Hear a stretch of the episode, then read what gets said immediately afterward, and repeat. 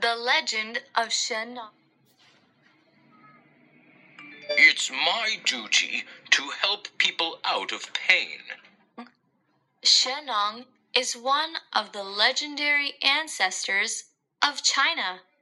It is said that in order to relieve people from afflictions and sufferings, he decided to taste all plants to find out herbs with medicinal effects to cure people's diseases. However, after tasting all kinds of plants, he ended up losing his life by eating poisonous ones. He sacrificed his own life in order to save others. Until today, his spirit of rescuing people has been respected and praised.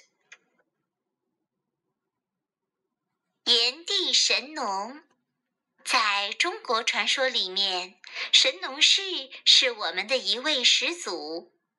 传说他为了帮助人们摆脱病痛和苦难，决定尝遍所有植物，为了找出能治病的药草来医治大家的疾病。但是尝遍所有植物后，他因为吃了有毒的植物而失去了生命。他为了帮助他人而牺牲了自己。